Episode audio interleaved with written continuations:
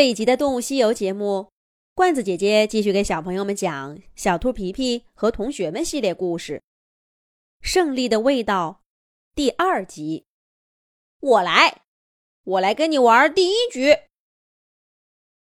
小猴子淘淘看了鸡小飞和鸭小嘎刚刚的示范，自以为对这游戏了如指掌，自告奋勇的选了红色棋子。在鸭小嘎对面摆好方阵，鸭小嘎依然用绿色棋子。只见他呀，微微一笑，示意淘淘先走。淘淘也不客气，像刚刚鸡小飞一样，挪动右下角的棋子，斜着往前走了一步。可是鸭小嘎却并没有像刚刚示范的时候一样，走同样的步伐。而是直接从第二排中间拿起了一枚棋子，跳过前面的伙伴，站在疆界以外。还可以这样走，那我怎么办呢？淘淘犹豫了一下，却没有更好的想法，只好照着刚刚姬小飞的样子走了第二步。鸭小嘎那边倒是干脆利落，几乎跟淘淘同时落下棋子。又是出乎意料的一步。这回，淘淘决定也变换一下。他拿起了跟第一步同样的棋子，却被自己刚刚挪动的两个棋子给拦住了。按照规则，这样跳不过去，他只好放下，依旧中规中矩的拿起了第一排的棋子往前走。小嘎这回呢？也没有再出人意料，他也轻轻地挪动了第一排的一个棋子。淘淘和小嘎就这样，你一步我一步的走起来了。小猴子淘淘总是思索再三，才拿起棋子，又常常落下棋子之后又后悔了。而在鸭小嘎手里，这些顽皮的圆锥形小帽子。却当真是名副其实的跳棋。他们在棋盘上飞扬着，就好像该怎么走，早就印在鸭小嘎的脑子里。这会儿啊，他只不过像背课文似的，把心里想的给演练出来。咦，淘淘一不留神，一枚绿色棋子就跳到他面前了。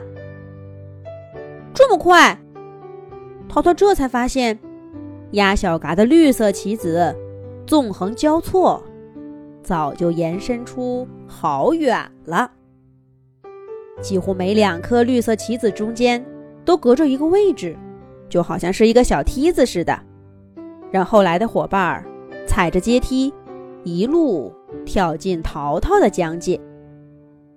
眼看着阵地失守，自己的棋子却还在大门口徘徊不前。淘淘心里着急，他不再犹犹豫豫，而急匆匆地走出了一步。可是刚一落子儿，他就发现这枚急性子的红旗，倒把刚刚的绿旗的梯子延伸出了一大截。果然，鸭小嘎得意地笑了笑，拿起了最远处的一枚绿旗，噔噔噔，一下子。就跳进了红旗的大本营去。小猴子淘淘懊恼的直拍大腿。这回呢，他强迫自己定下心思，思前想后好半天，才小心翼翼的走出了一小步。可哪成想，就是这一小步，又填补了绿旗前往红旗阵地的关键位置。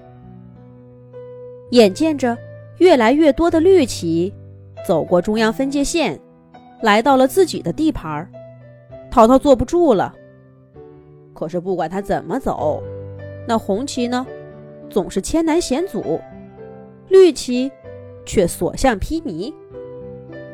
没多一会儿的功夫，小猴子淘淘大本营里红旗让出的位置，就都被绿旗给填满了。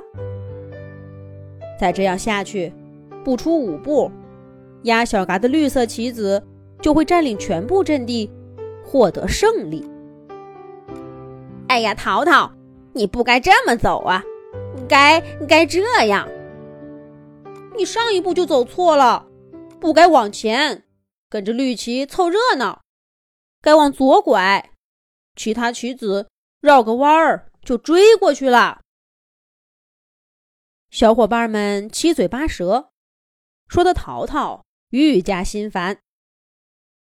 就在绿色棋子只剩两枚，沦落在外时，淘淘突然停手，把棋盘一推，对鸭小嘎说：“不玩了，不玩了，你赢了。”鸭小嘎呢，得意的抿了抿嘴，又麻利的收好棋子，环视了一番伙伴们。说了句：“嘎嘎，还有谁想玩？”